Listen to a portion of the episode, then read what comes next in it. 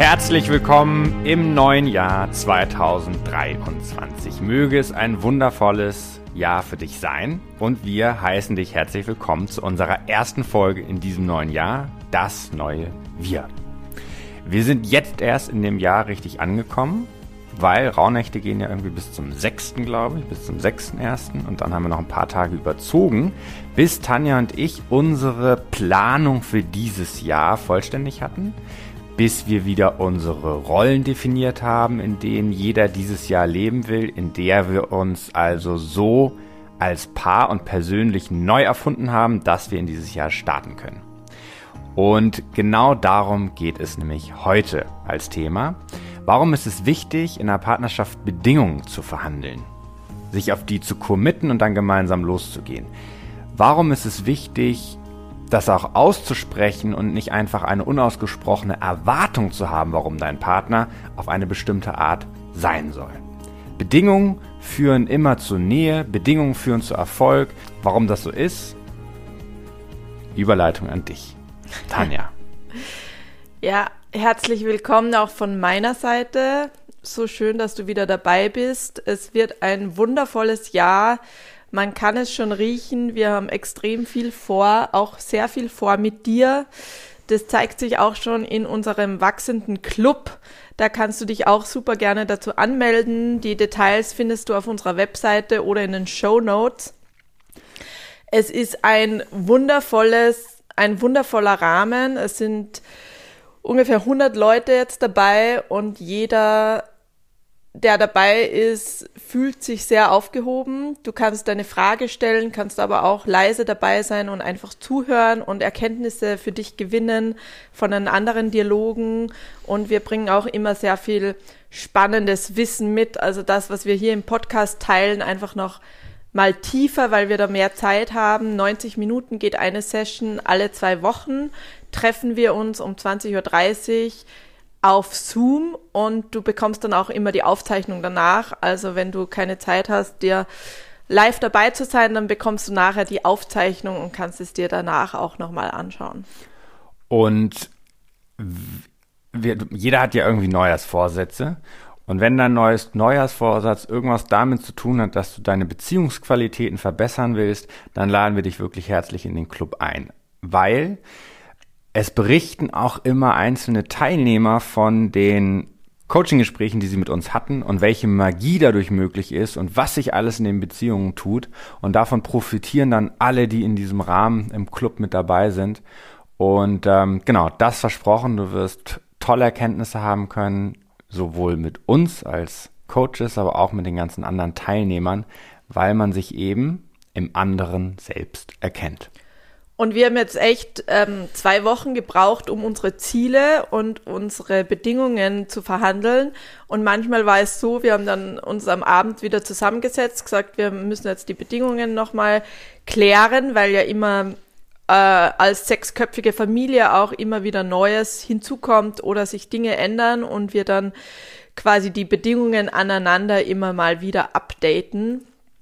Und manchmal hat es dann einfach in einer Diskussion geendet und wir sind dann schlafen gegangen und am nächsten Tag ging es weiter. Also es war echt wie so eine harte Verhandlung. Ja, total. Und du merkst immer, ob Bedingungen fertig verhandelt sind, wenn ihr wieder im Flow seid. Und bei uns war das so, dann einer ist arbeiten gegangen und der andere dachte irgendwie, er arbeitet oder wer kauft jetzt ein und wer kocht Mittagessen und wer kümmert sich um die Kinder und wer postet und wer macht den Newsletter. Du merkst dann so Unvollständigkeiten, okay, Bedingungen sind nicht fertig verhandelt und an den Bedingungen hängt auch immer dran, was hast du selbst für dich, über, über, was für ein Selbstbild hast du von dir? Weil Bedingungen haben auch immer was zu tun damit, was denkst du über dich und was denkst du über deinen Partner. Und wenn du in einem Vorwurf versuchst Bedingungen zu verhandeln, dann wird es immer eskalieren in einem Streit. Und deshalb zeigen Bedingungen auch immer so wunderbar auf, ob ihr in Frieden miteinander seid oder ob ihr im Vorwurf miteinander seid. Und sobald es Missverständnisse gibt, weil dann sagt man ja oft so, oh ja, es war einfach ein Missverständnis, aber jedes Missverständnis, dahinter liegt halt oft unausgehandelte Bedingungen oder du hast eine Bedingung, die du quasi still und heimlich mit dir trägst, aber deinem Partner nicht kommuniziert hast. und dein Partner hatte auch nicht die Möglichkeit, also manchmal sind ja Bedingungen einfach Regeln für dich, wie dein Partner zu sein hat oder was er zu machen hat. Und, ähm, und er konnte oder sie konnte dazu nicht Ja sagen oder gegebenenfalls die Bedingungen verhandeln, wie es für ihn oder sie auch okay ist. Und äh, wenn du so eine Bedingung mit dir herumträgst, die quasi einfach dein, deine Erwartungshaltung ist, die aber nicht besprochen ist und wozu dein Partner nicht Ja sagen durfte oder konnte. Nein sagen durfte. Äh, oder Nein sagen durfte, ja beides, geht ja in beide Richtungen, dann ähm, führt es auch oft zu Unmut und Missverständnissen. Und da liegt es aber auch an dir, Mann, weil das ist üblicherweise ein Männerthema, dass wir zu Bedingungen, die wir nicht mh, mm, gut finden, einfach Ja sagen einfach um unsere Ruhe zu haben oder um der gute Mann zu sein, der die Leistung erbringt, die von ihm gefordert wird. Funktioniert nun leider nicht, weil wenn du ungewollt, wenn du nicht wollend Ja sagst, also wenn du zu was Ja sagst, dann beispielsweise, Tanja möchte von mir, dass ich einkaufen gehe, ich habe aber eigentlich gar keinen Bock, weil ich finde irgendwie Sport ist für mich an dem Nachmittag viel wichtiger.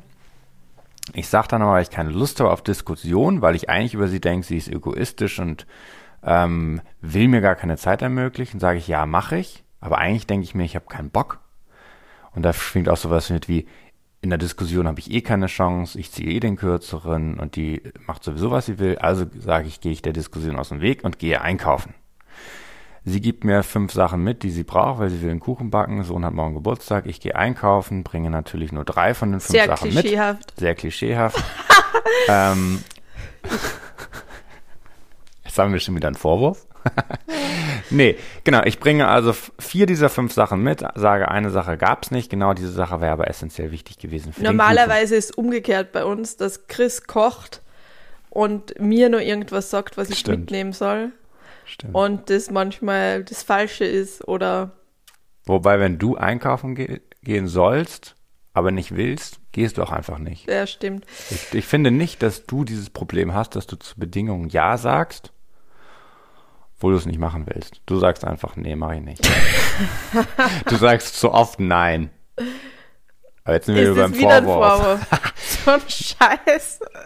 nee, aber das, ich finde das ja super. Und dann muss ich dich überzeugen davon und das ist ja dann viel wichtiger, als zu sagen, ich mach's und dann machst du es nicht. Oder nur halbherzig. Halbherzig wird immer scheiße. Ich bin deine größte Inspiration. Muse, meine, nee, Muse. Muse man, ne? zu, beim Thema Nein sagen, wenn du Nein meinst und Ja sagen, wenn du Ja meinst. Ja. Das kann ich schon gut.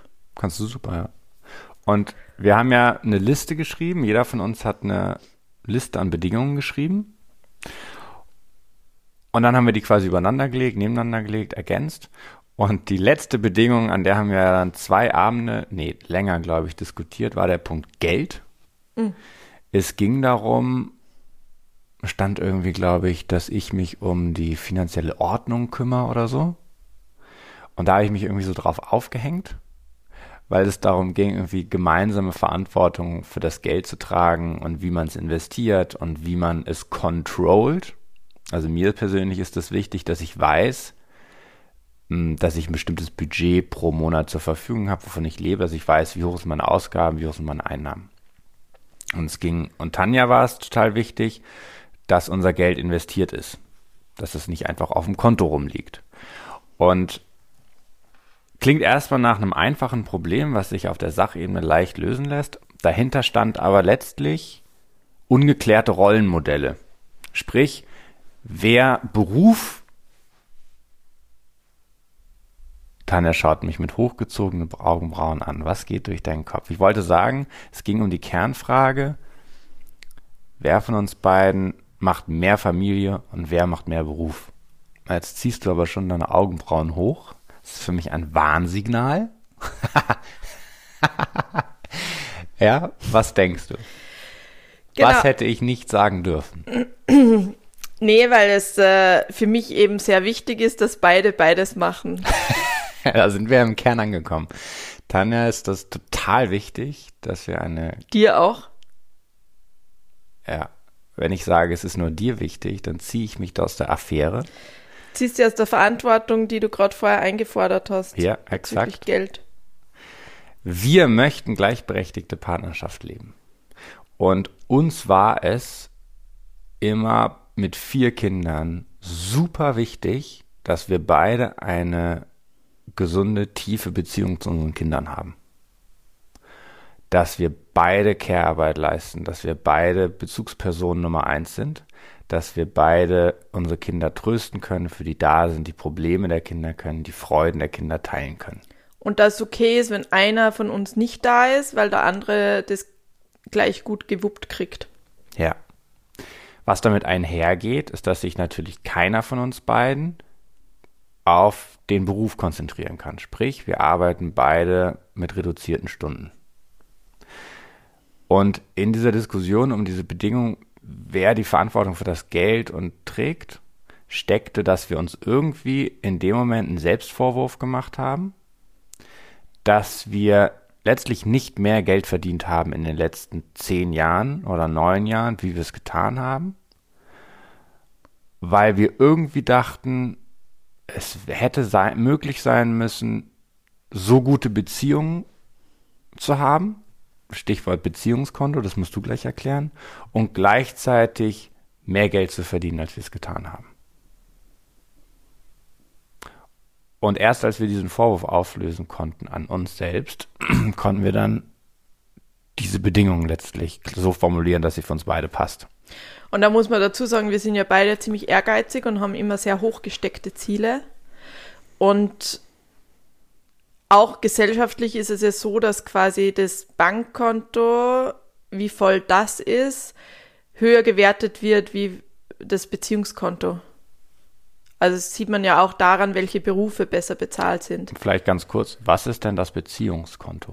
Genau, wir, den Begriff haben wir eingeführt, weil der eben zeigt, wie viel Aufmerksamkeit und Arbeit steckst du in deine Beziehungen oder bist du bereit, in deine Beziehungen zu stecken, um dann eine dementsprechend hohe Qualität in deinen Beziehungen zu leben und auch einen äh, Zinseszinseffekt zu erzielen, weil wenn du in deine Beziehungen investierst, deine Beziehungen auch immer besser werden und, ähm, und auch natürlich Auswirkungen auf deinen Erfolg haben. Und für uns ist ein erfolgreiches Leben ein Leben, wo quasi beides im Einklang ist und beides floriert. Und nicht das eine auf Kosten des anderen stagniert oder schlecht ist.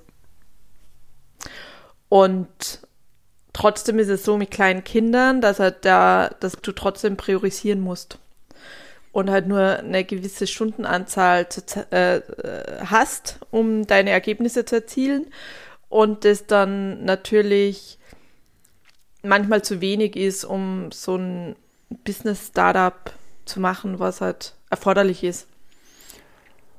Und das ist, wenn du jetzt zuhörst, hör dir das, vielleicht spul gleich nochmal zurück und hörst dir nochmal an. Du, in diesem System, in dem wir hier leben, in dieser westlichen Welt, wenn du kleine Kinder hast, du musst dich entscheiden, was deine Priorisierung ist. Dieser ewige Spruch, du kannst alles unter einen Hut kriegen, ist einfach eine Lüge. Kannst du nicht. Es ist nicht möglich. Also du kannst alles haben im Leben, aber halt hintereinander.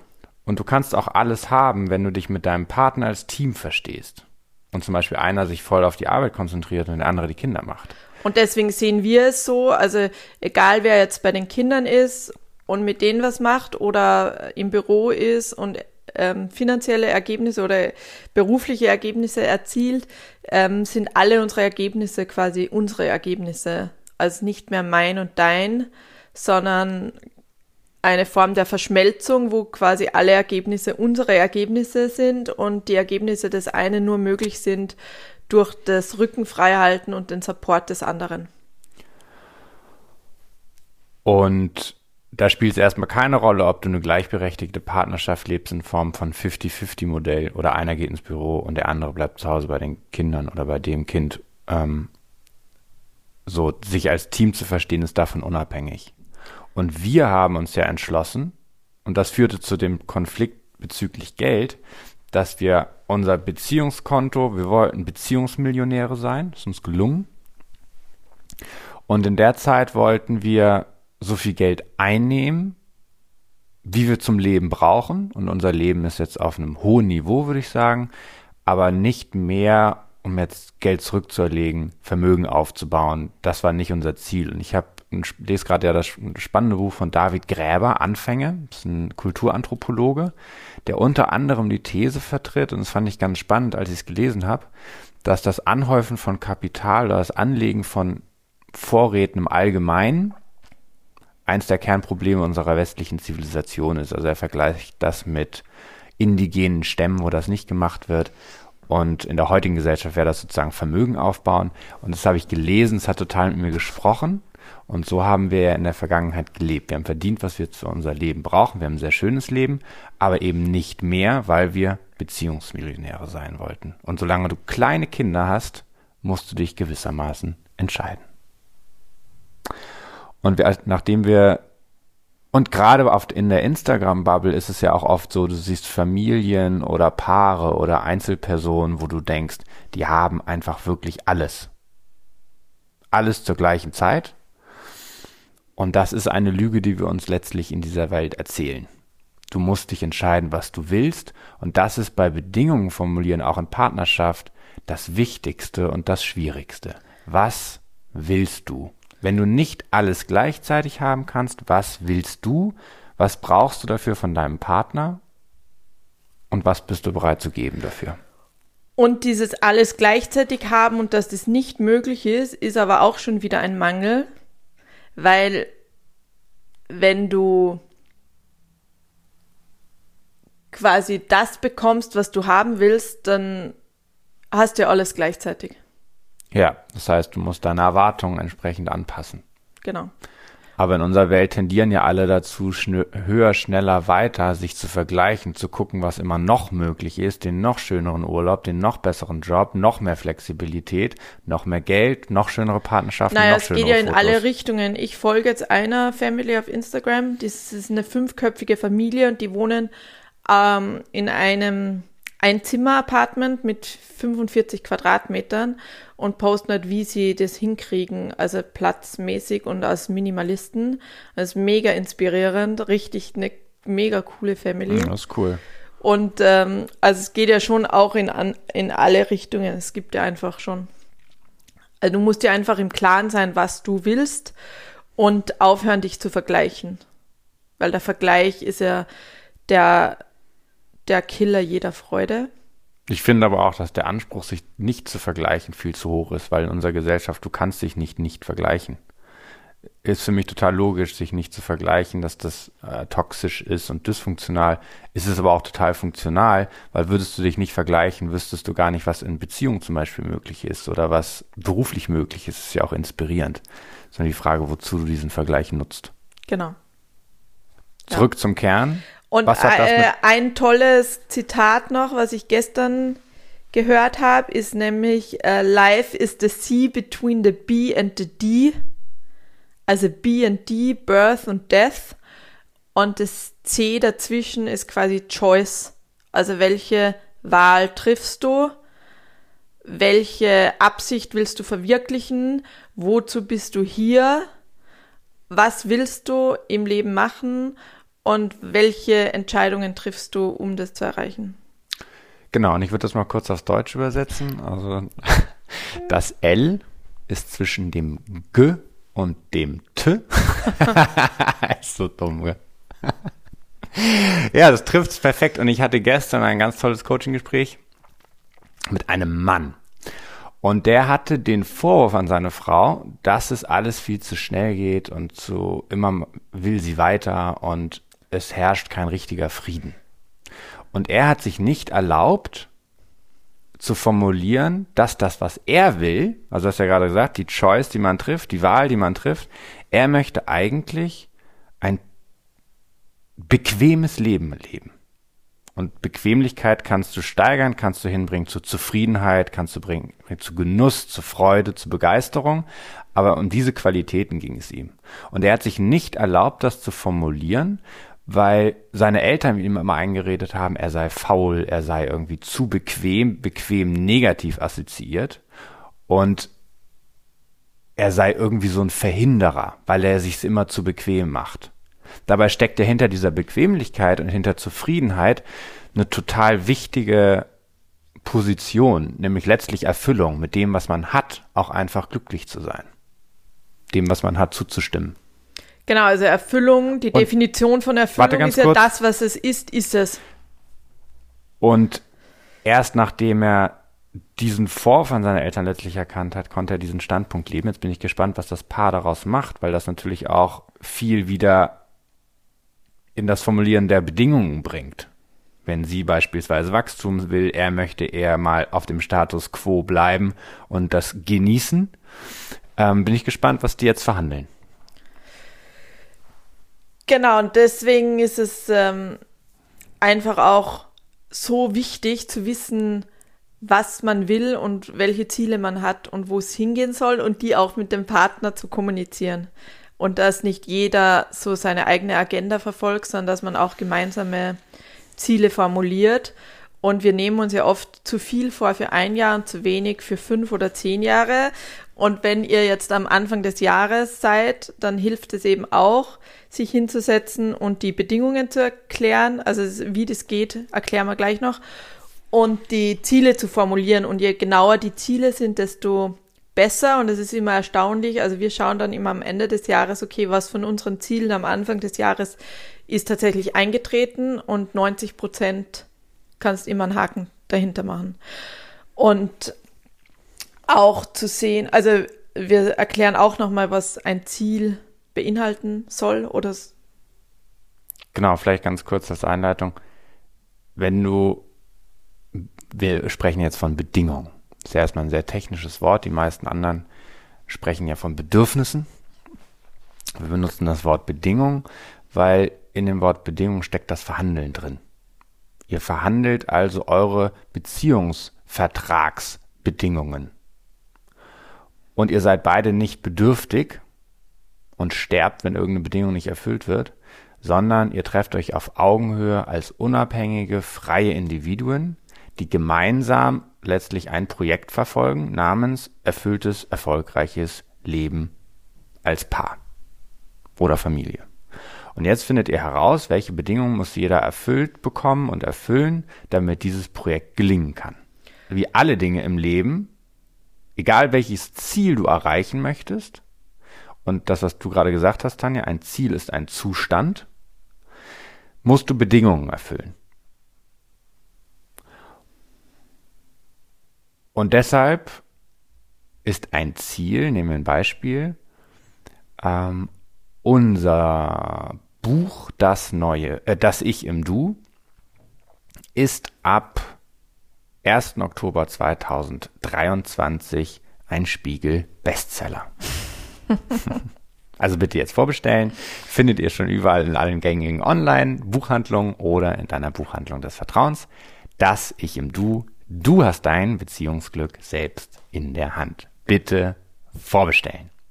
Kleine so. Werbung an dieser Stelle. Ja, kleine Werbung, aber auch gleichzeitig einfach ein wichtiges Beispiel. Das heißt, du beschreibst einen Zustand immer im Präsens, in der Gegenwartsform. Das Buch ist. Als wäre es schon eingetreten und dann irgendwie messbar machen. Messbar machen, Spiegel Bestseller, klar messbar, entweder es ist einer oder es ist keiner.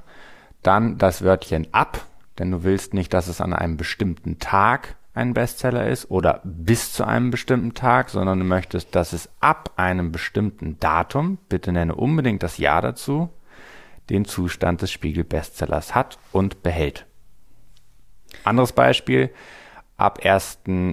April 2023 lebe ich in verbindlicher Partnerschaft mit meinem Mann, Frau,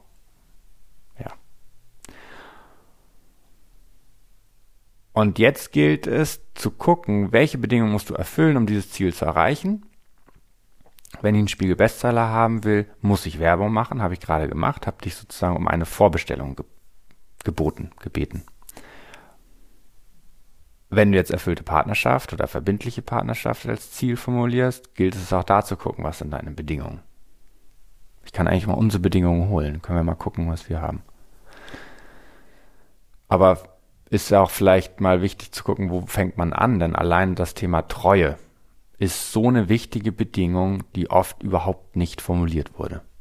Und mit Treue kann man mehr meinen als nur sexuelle Treue. Man kann auch meinen, keines, keine Geheimnisse vor dem Partner zu haben oder keine Informationen mit Dritten zu teilen, die du nicht mit deinem Partner geteilt hast. Das ist für uns zum Beispiel sehr wichtig, ist für uns ein Ausdruck von Intimität. Wobei Esther Perel da ja empfiehlt, ähm, kleine Geheimnisse vor dem Partner zu haben, weil das den Spark aufrechterhält. Und das, da gibt es eine Studie, eine ganz groß angelegte Studie. Und da war sowas wie ähm, so kleine Geheimnisse, wie dass der Partner schlafen geht und du schaust die gemeinsame Serie alleine fertig.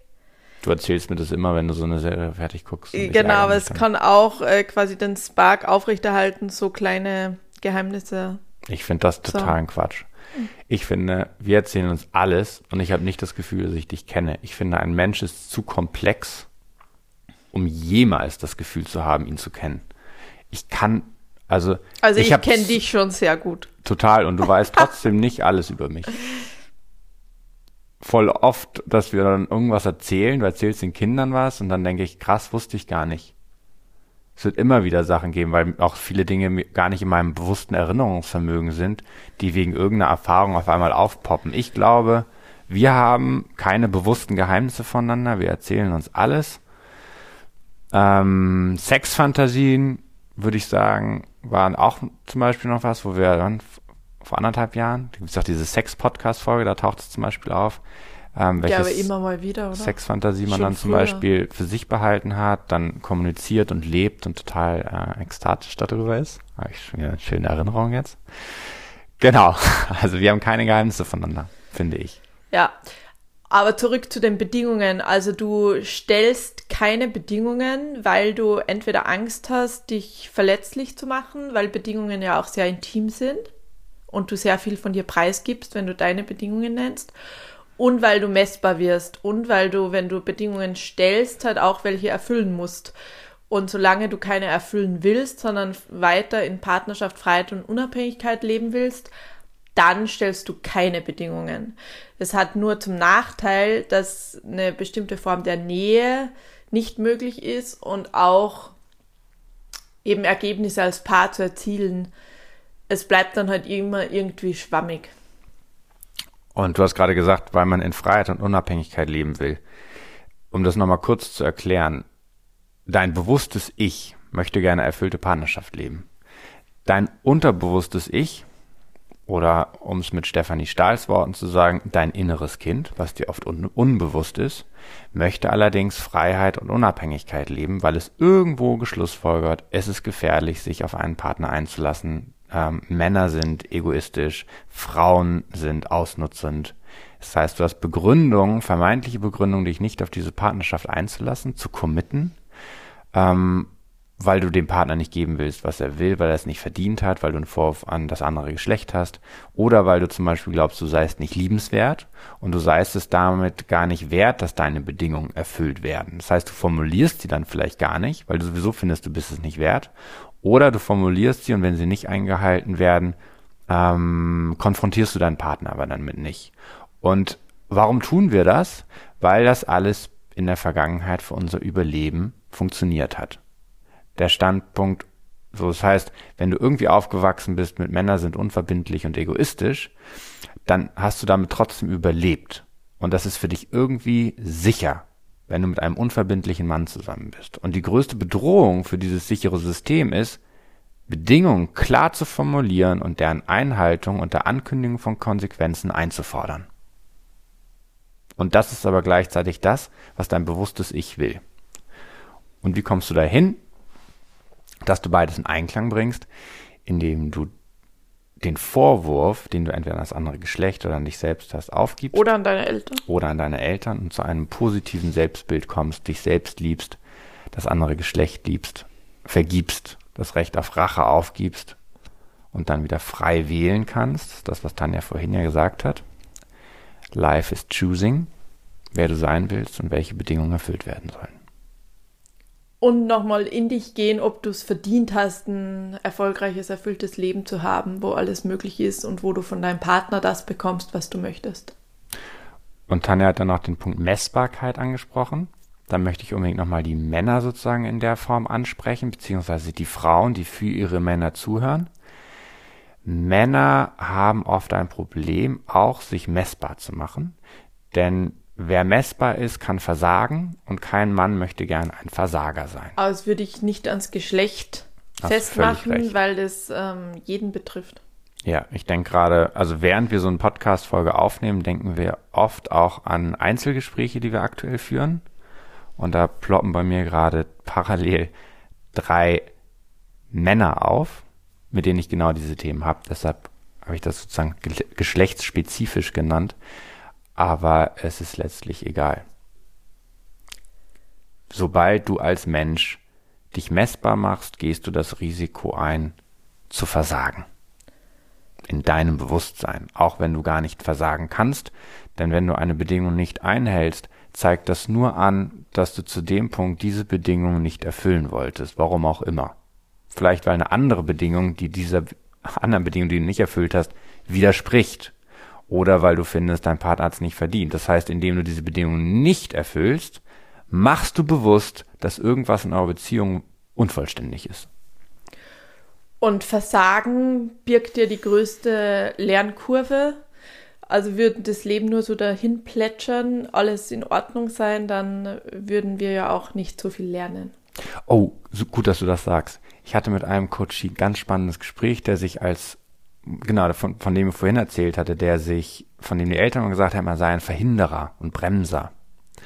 Und da kam eine ganz spannende Erkenntnis in dem Gespräch raus, dass wir ja alle tatsächlich Verhinderer und Verweigerer sind, weil du kannst ja keine Wahl treffen, ohne dich all den Dingen, die du nicht wählst, zu verweigern.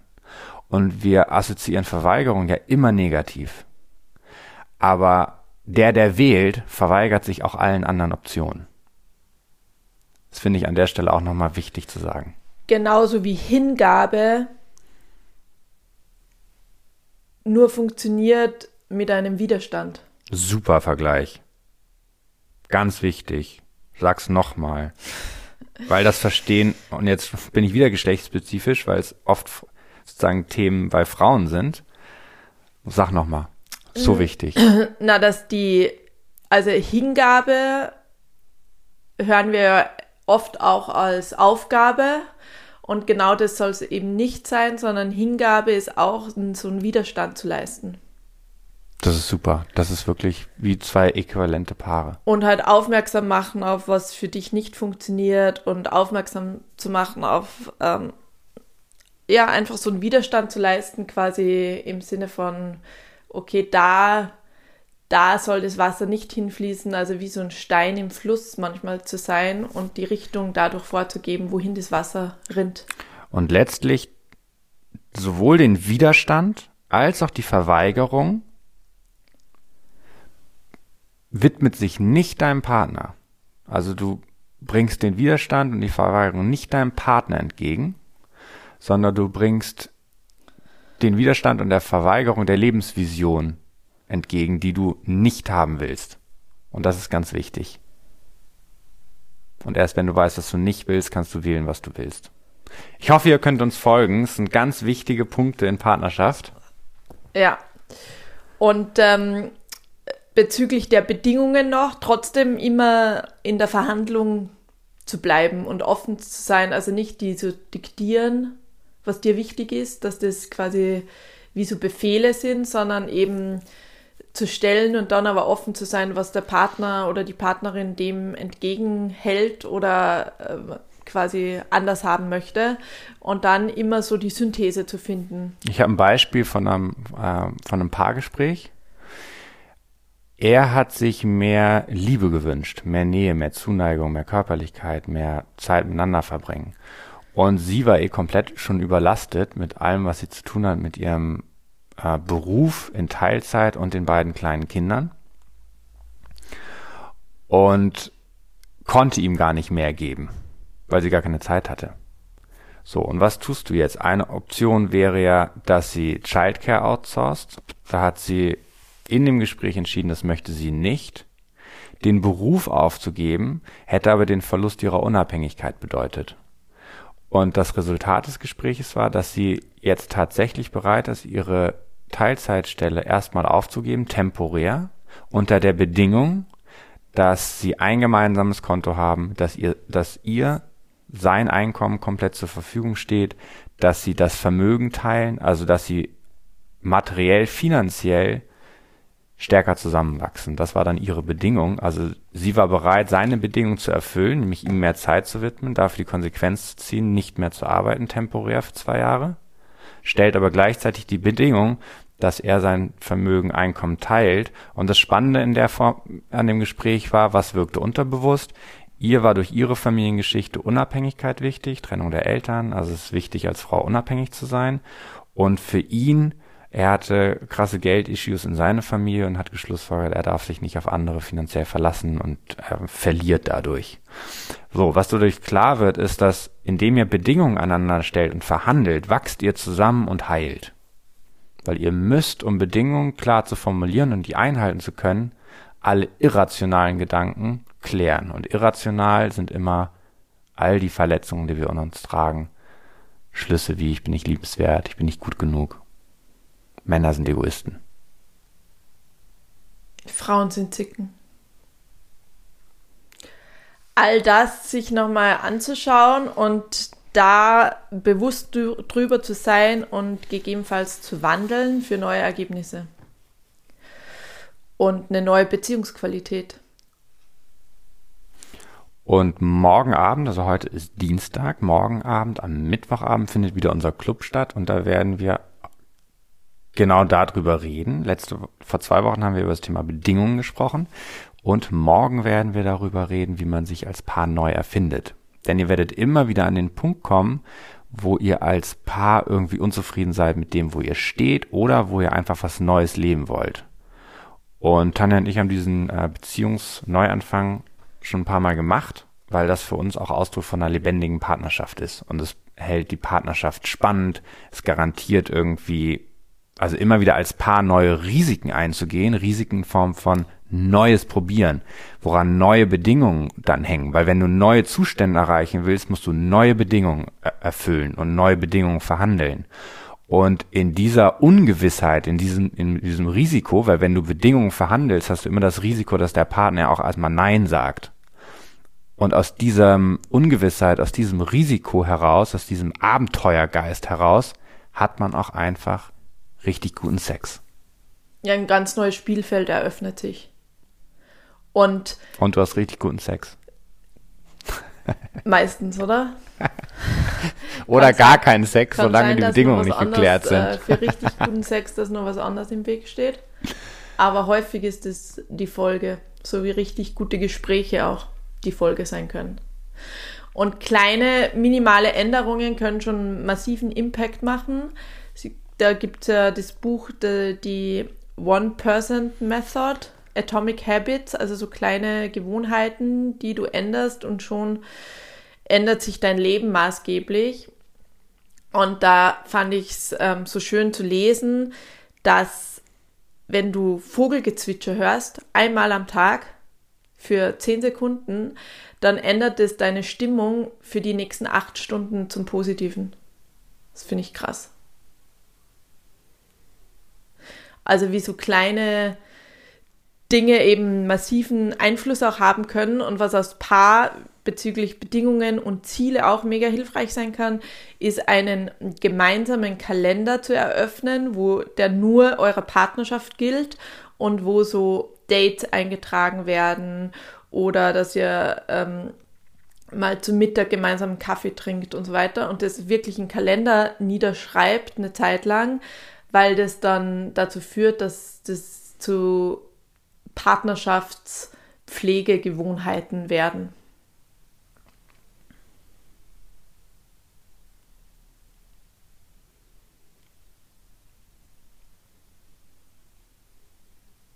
Stimmt.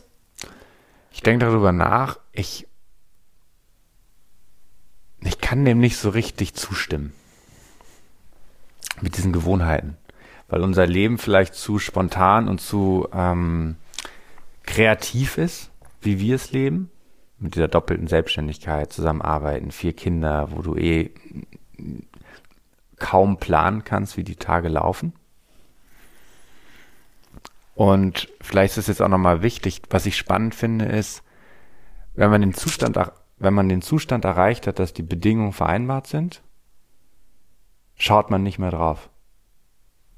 Das finde ich auch noch krass. Also, das ist ja letztlich das, was du mit den Gewohnheiten wahrscheinlich meinst. Wenn man, das ist, finde ich, ist es jedes Mal so, man braucht voll lange, bis man diese, bis man die Ziele formuliert hat, die Vision formuliert hat und die Bedingungen abgeleitet hat. Dann hat man das alles aufgeschrieben und dann guckst du ein Jahr lang nicht mehr drauf. Und dann nächstes Jahr schaust du nochmal drauf und denkst, ach krass, ja, so haben wir es ja vereinbart. Und das ist dann irgendwie dieser Flow-Zustand, den man erreicht, dieses Gewohnheits, diesen Gewo dieses Gewohnheitsgefühl vielleicht, weil jeder seine Rolle kennt. Genau, aber die Gespräche, was ich mit Paaren geführt habe, also das ist ja, äh, die kommen ja von allen möglichen Bereichen und manchen hilft es mega, so einen gemeinsamen Kalender zu haben oder ein gemeinsames Vision Board zu machen, um sich gegenseitig so einzutunen auf die auf den Rhythmus des anderen. Ja, finde ich voll gut. Ich glaube, warum ich da erstmal äh, Widerstand leiste, ähm, ist, dass mir das so eine Verbindlichkeit ist, die ich nicht eingehen möchte. So eine Planung. Also ich habe ein Freiheit ist für uns ja ein sehr hoher Wert. Für dich. für uns. Und du hast aber völlig recht, dass dieses sich festlegen auf Termine und Zeitslots, die man sich für Partnerschaft ermöglicht, essentiell wichtig ist. Das sagt jeder, also sagen ja auch die Gottmans, die ja über riesig angelegte Studien untersucht haben, was funktioniert für erfüllte Partnerschaft. Da ist ja sowas drin wie auch ein 8-Sekunden-Kuss, der einen fundamentalen Change macht in deiner Partnerschaft. Ja. Ungefähr so wie das Vogelgezwitscher mal 10. Wie viel, ich glaube, zwölf Minuten, nee, weniger, zweieinhalb Minuten, die man sich in die Augen schaut oder so oder umarmt, bringen genauso viel wie acht Sekunden Küssen. Und das sind ja diese Micro-Habits, die du letztlich meinst. Genau, und die hilfreich sind auch in Kalender reinzuschreiben, gerade mit kleinen Kindern und einem vollen Terminkalender, dass du eben das Beziehungskonto voll machst nach und nach und jeden Tag einen Euro drauf zahlst. Stimmt.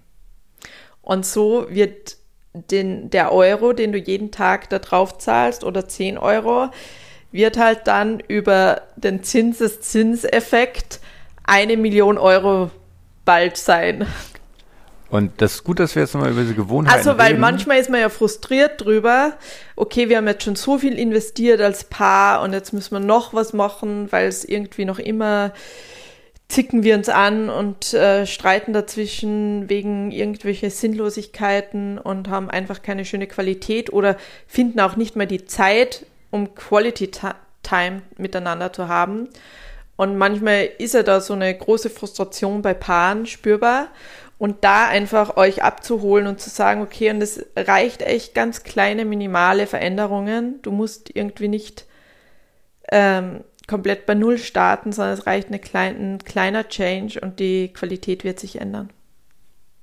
Sowas wie sich bewusst einmal am Tag zu küssen oder äh, es bewusst sich körperlich äh, zu streicheln beim Vorbeigehen, wenn du dich in der Tür triffst oder eben ein Coffee Date zu Mittag, wo beide wach und präsent sind miteinander. Und manchmal braucht es noch nicht mal eine, eine Änderung auf der, auf der Verhaltensebene. Es reicht manchmal aus, wenn du dir, wenn du vorher dachtest, Männer sind irgendwie egoistische Nichtsnutzer und dir durch ein Coaching-Gespräch bewusst machst, du gibst einen Vorwurf an Männer auf und machst dir bewusst, okay, Männer sind ähm, Helden, Männer sind Ermächtiger, Männer sind Ermöglicher, was auch immer. Du stellst die Bedingungen auf und stellst dann fest, dass dein Partner schon lange ganz viele deiner Bedingungen erfüllt. Dazu dient nämlich auch das Aufschreiben von Bedingungen, dass du dir bewusst machst, was dein Partner eigentlich schon alles für dich tut. Genau, so eine Dankbarkeit dann reinbringst. Ja. Und das war ganz krass, weil wir sind jetzt zehn Jahre verheiratet und haben das jetzt jedes Jahr gemacht, Bedingungen festgelegt, die auch immer wieder verändert mit jedem weiteren Kind und Businessveränderungen und Umzügen haben wir immer die Bedingungen angepasst und jedes Jahr am Anfang des Jahres die Ziele formuliert. Und trotzdem kommt dann immer wieder jedes Jahr was Neues wieder hoch, was man heilen darf. Und bei mir war es ja jetzt so mit den neuen Bedingungen, ist ja wirklich nochmal diese, also ganz eine Nuance meines Vorwurfs an meinen Vater ist nochmal in einer anderen Form hochgekommen, nämlich ganz spezifisch, dass ich gedacht habe, also dass es für mich als Kind so schlimm war, weil manchmal er eben nicht nach Hause gekommen ist. Er war ja Alkoholiker und war dann noch mit seinen Freunden unterwegs in einer Bar und wir haben aber fast immer am Abend gemeinsam als Familie gegessen und manchmal kam er dann halt nicht nach Hause und dann hat meine Mama zu meiner Schwester und mir gesagt, äh, bitte Sandra und Tanja ruft ihr ihn an, weil dann kommt er eher. Und wir mussten ihn dann mit sieben, acht, neun, zehn Jahren anrufen und sagen, hey Papa, bitte komm nach Hause. Wir essen jetzt gemeinsam. Und in neun von zehn Fällen ist er halt dann trotzdem nicht gekommen obwohl wir ihn angerufen und angefleht haben, er möge bitte nach Hause kommen, sondern ist halt dann irgendwann betrunken nach Hause gekommen. Und diese Frustration und diese Machtlosigkeit, die so in mir drinnen gesteckt ist über all diese Jahre jetzt und auch dieses Wütendsein auf den Mann, weil ja quasi er dann, äh, obwohl wir so lieb gebeten haben, das alles nichts geholfen hat und er trotzdem nicht nach Hause gekommen ist, die ist jetzt nochmal hochgeploppt und in einer neuen Form, aber also genau dieses Anrufen und nicht gehört werden. Und dann habe ich manchmal eben beim Christ ähm, so gehabt, okay, ich sag Sachen, die mir wichtig sind und irgendwie kommt mir vor, du hörst es nicht und es passiert dann nichts und ich muss es mit so einer Vehemenz sagen, dass ich dann für Chris halt die mega Zicke bin, die irgendwie mit einer We mega Vehemenz, also wie es wäre er ein Trottel, der nicht zuhört, obwohl er eh alles macht, was ich sage und äh, oder wenn ich, wenn er es nicht macht, was ich sage, halt mit einer guten Begründung das nicht macht oder auch um mich zu bremsen und zu stoppen und auf was aufmerksam zu machen. Anyway, auf jeden Fall ist das nochmal äh, hochgekommen und war super wertvoll und heilsam, das nochmal einfach auszusprechen, einmal drüber traurig zu sein, zu sagen, wie es ist, wie es war und dass Chris in der Form nichts damit zu tun hat und ich das trotzdem an ihm ausgelassen habe und eben das diese Dynamik ausgelöst hat, dass ich mit so einer Vehemenz Dinge dann eingefordert habe und gesagt habe, weil ich das Gefühl habe, gehabt habe, sonst hört man mich sowieso nicht. Und er immer meinte, würdest das irgendwie netter und lieber und ähm, zufriedener sagen, dann würde ich es viel schneller und ohne Widerstand machen. Also du ja mit deinem Widerstand genau bezweckt hast, dass ich mein Verhalten, wie ich Dinge sage und mit welchem Kontext oder mit welcher vorgefertigten Meinung übers Mannsein und über das, dass ich nicht gehört werde, sage und äh, nur das zu ändern und dass ich jetzt Dinge, die ich von dir gerne möchte, anders schon formuliere, hat ja schon mal einen mega Change wieder gemacht. Auf jeden Fall. Das auf der äh, dahinterliegenden Kontextebene, auf der unterbewussten Ebene, auf der tiefgreifenden Ebene, die dann alles ändern kann, auch wenn ich nur einen Glaubenssatz quasi ändere. Und die Magie wie immer ist, du änderst etwas und dann dauert es ein, zwei Tage und dann folge ich. Und ohne da jetzt zu tief drauf einzugehen, aber deine Erkenntnis hatte dann natürlich auch zur Folge, dass ich mein Verhalten wieder anpasse und dass ich eine Erkenntnis hatte, wozu ich eine Frau haben wollte, die mir eben diese Wut widmet und das ist natürlich auch was, was mit einer alten Identität und alten Vorwürfen zu tun hatte, die sich aber mittlerweile ja ziemlich schnell wandeln lassen, weil wir da viel Übung haben. Und ganz wichtig, für eine Beziehungsdynamik braucht es immer zwei. Um diese Dynamik zu ändern, braucht es, wie in deinem Beispiel gerade von uns, einen und der andere wird folgen. Und zum Abschluss nochmal, was ich so ein schönes Bild finde, ist, wenn du ein Ei nimmst wenn du das Ei von außen. Was kommt jetzt? wenn du das Ei von außen versuchst, die Schale ähm, aufzumachen oder zu cracken, die Schale kaputt zu machen, dann stirbt das Ei. Und wenn das Ei aber von innen die Schale öffnet, dann lebt es. Das heißt, jede Veränderung ist nur möglich, wenn es das im Inneren änderst und nicht von außen mit Zwang versuchst, was zu ändern. Ah, spannend. Vielleicht kannst du mir das gleich nochmal bei einem Mittagessen näher erklären mit dem Ei. Hast du das nicht verstanden, oder? Nee, ich frage mich halt, wenn das Küken ready wäre und du das dann spürst und dann von außen aufmachst, Nein. dann lebt es doch auch. Nee.